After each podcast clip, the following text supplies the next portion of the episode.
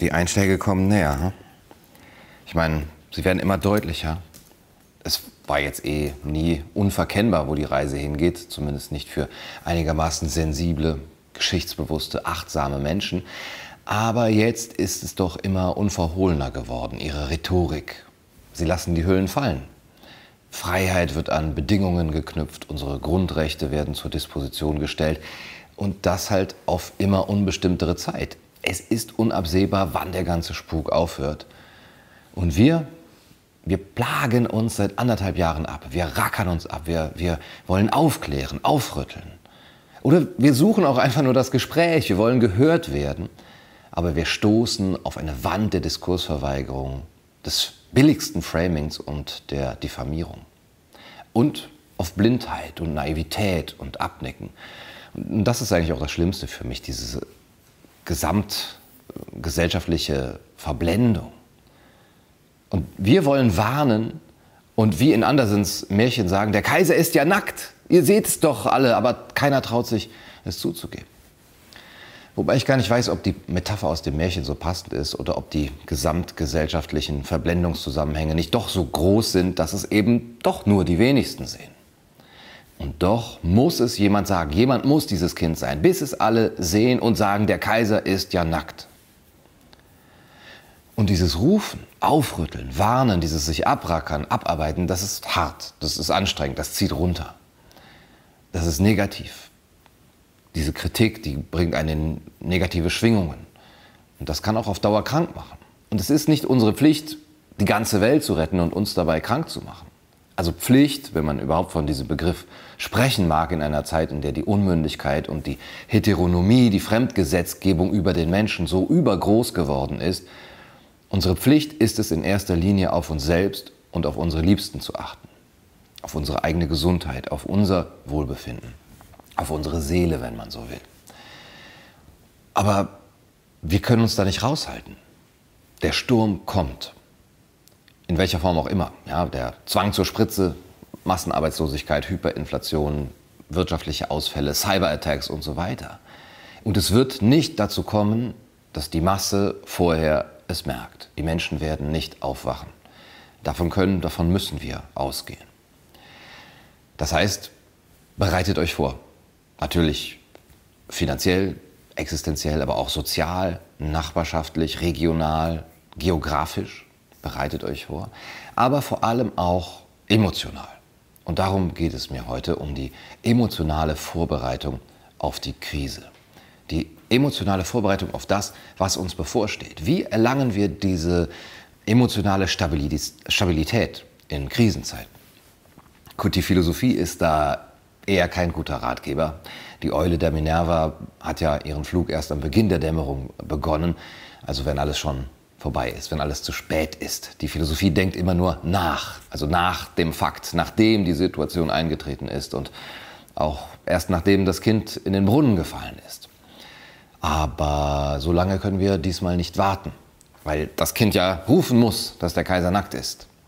Und wie Kierkegaard gesagt hat, muss das Leben rückwärts verstanden werden, aber es kann nur vorwärts gelebt werden. Also vorwärts, wir müssen vorwärts, wir müssen vorwärts gehen. Und dafür brauchen wir emotionale Stabilität und dafür ist es wichtig zu erkennen, es ist ein Test. Es ist uns eine Frage gestellt. Wo stehst du? Wie stark bist du? Wie ernst ist es dir? Wie wichtig ist es dir wirklich damit? Wie wichtig sind dir Freiheit, Demokratie und Grundrechte? aber auch die Gesundheit. Wie wichtig ist dir körperliche Autonomie? Wie wichtig ist es dir wirklich, deine Liebsten zu schützen? Wie wichtig ist es dir, nach deiner Wahrheit, nach deinem Gewissen zu leben? Und welche Opfer bist du bereit zu geben? Man kann sich da schon mal fragen, was ist meine Lernaufgabe hier? Was darf ich gerade lernen? Was kann ich dabei lernen? Was ist für mich da drin? Wie kann ich das nutzen? Wie kann ich davon profitieren, um dadurch besser zu werden, ein besserer Mensch zu werden in dieser Krise, durch diese Krise? Aber viele fühlen sich ohnmächtig und schwach und das ist ein Problem. Wie kommt man da raus? Wie erlangt man emotionale Stabilität in dieser Ohnmacht, in der wir uns äh, befinden? Wie kommen wir erstmal raus aus der emotionalen Ohnmacht? Und Viktor Frankl hat ja gesagt, wenn wir die Situation nicht verändern können, sind wir herausgefordert, uns selbst zu verändern. Das heißt, das Erste ist, die eigene Einstellung zu ändern und dadurch Resilienz zu entwickeln. Und die Frage nach der emotionalen Stabilität, die besteht ja nicht nur angesichts einzelner Bedrohungen. Was tue ich, wenn die Spritze kommt oder der Job geht oder das Geld ausgeht oder mir das Kind weggenommen wird und so weiter. Diese einzelnen Bedrohungen. Aber die Frage besteht auch angesichts der Gesamtsituation. Ja, das kann auch ganz schön runterziehen. Wo sind wir nur gelandet? Ja. Wo leben wir eigentlich? Wo sind wir denn hier? Ja.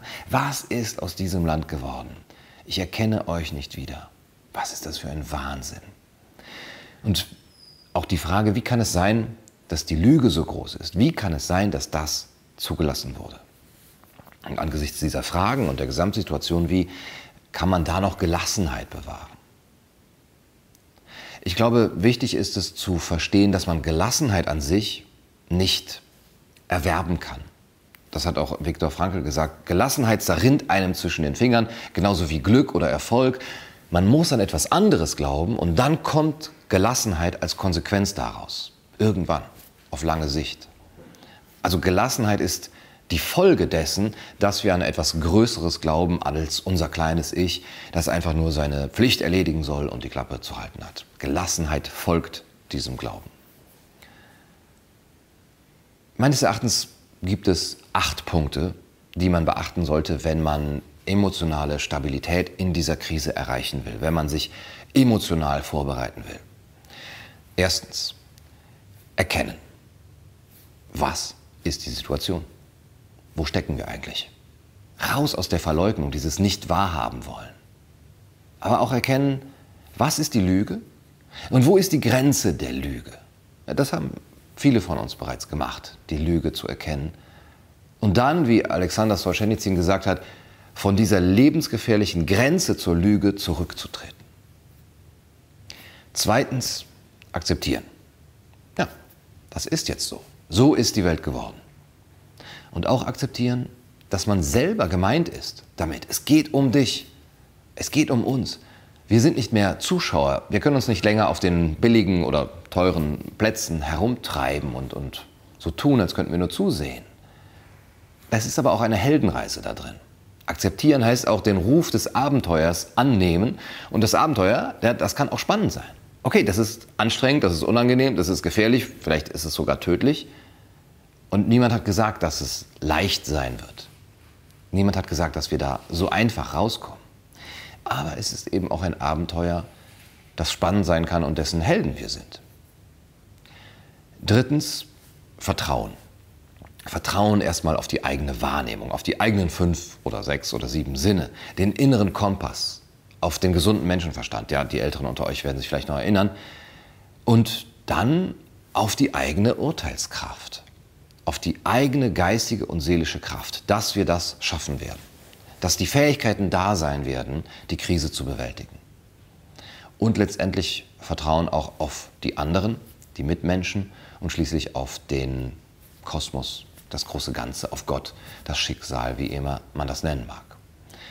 Und sich dabei immer sagen, mit Ralph Waldo Emerson, sei ruhig, in 100 Jahren ist alles vorbei.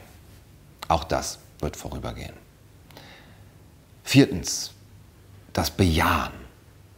Ja, ich bejahe das, dieses Schicksal. Ich bejahe diese Heldenreise. Es ist ein Spiel, das ich mitspielen kann. Es ist ein unendliches Spiel. Das heißt, es ist nicht morgen vorüber. Es gibt da kein letztes Gewinnen. Wir sind immer in diesem Spiel und wir können nur akzeptieren, dass wir mitspielen müssen. Und dann fängt es erst an, spannend zu werden.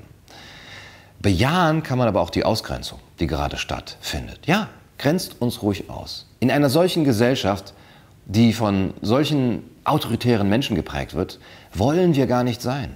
Daran wollen wir gar nicht teilhaben. Bitte, grenzt uns aus.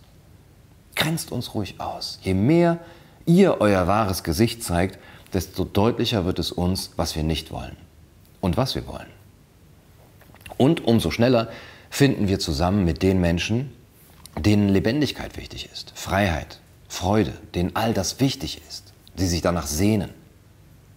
Und diese Grenze gilt auch für die anderen. Wir wollen diese Grenze. Wir wollen Abstand nehmen vom Autoritarismus, von der Lüge, Wo die Grenze der Lüge beginnt, das müssen wir erkennen und dann von der lebensgefährlichen Grenze zurücktreten.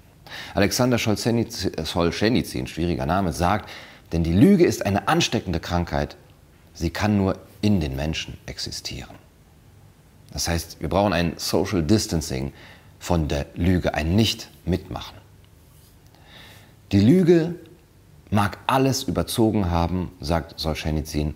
Die Lüge mag alles beherrschen, doch im kleinsten werden wir uns dagegen stemmen, ohne unser Mittun. Ohne unser Mittun. Und das heißt fünftens, ja, im Kleinen. Wie Solzhenitsyn sagt, im Kleinsten werden wir das tun. Es liegt in unserer Macht, in unserem Einflussbereich, im Privaten, bei Freunden, in der Familie. Ein Gespräch, eine Geste nur, ein Wort kann das verändern. Wie Gerhard Schöne gesagt hat, du musst nicht gleich die ganze Wüste wässern, diese kleine Blume hüten, darin liegt dein Sinn. Und das entlastet auch. Sechstens, wir müssen uns fragen, worum geht es denn eigentlich? Was steht überhaupt auf dem Spiel? Was ist eigentlich das Ziel, für das wir kämpfen? Wer ein Warum hat, erträgt fast jedes Wie, wie Nietzsche gesagt hat. Das heißt, es geht um nichts weniger als um den Menschen.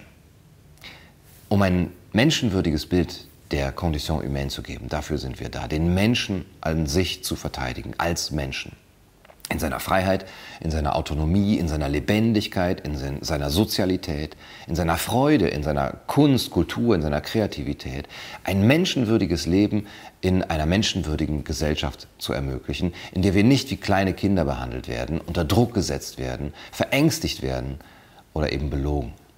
Und davon ein Bild geben auf ein Ideal hinweisen und vielleicht auch ein Vorbild sein oder vorbildliche Strukturen aufzubauen. Schulen, Bildung, Arbeit, Zusammenleben, Kunst und dann eine Gemeinschaft in Freiheit zu bilden.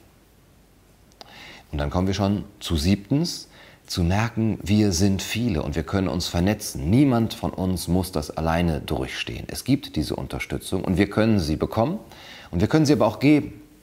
Die Menschen sind da, die Vernetzungsmöglichkeiten sind da und wir müssen nur fragen. Man muss nur fragen und anklopfen und dann wird euch aufgetan werden. Und dann können wir sehen, ja, wir stehen zusammen, wir schaffen das selber, wer wenn nicht wir, wie Sven Böttcher sagt. Und das ist auch wieder entlastend. Und achtens und letztens selber tätig werden in dieser Gemeinschaft, in dieser Vernetzung. Jetzt sehen wir, wir haben uns selbst verändert. Wir waren dabei, uns selbst zu verändern. Und dann können wir auch andere anziehen, die so sind wie wir. Wir sind erkennend, wir sind selbstbewusst, wir verleugnen nicht, wir sind auch bestimmt und wir behaupten unsere Grenzen. Hier ist meine rote Linie. Und zugleich sind wir vertrauensvoll und zielgerichtet und können jetzt damit mit anderen die Situation verändern. Wir werden erstaunt sein, sagt Solzhenitsyn, wie schnell und hilflos die Lüge abfällt. Und was nackt und bloß dastehen soll, wird dann auch nackt und bloß in der Welt stehen. Und dann wird vielleicht doch irgendwann jedem auffallen und jeder wird es rufen, der Kaiser ist ja nackt. Gute Nacht und viel Glück. Nur du sollst der Kaiser meines Herzens sein.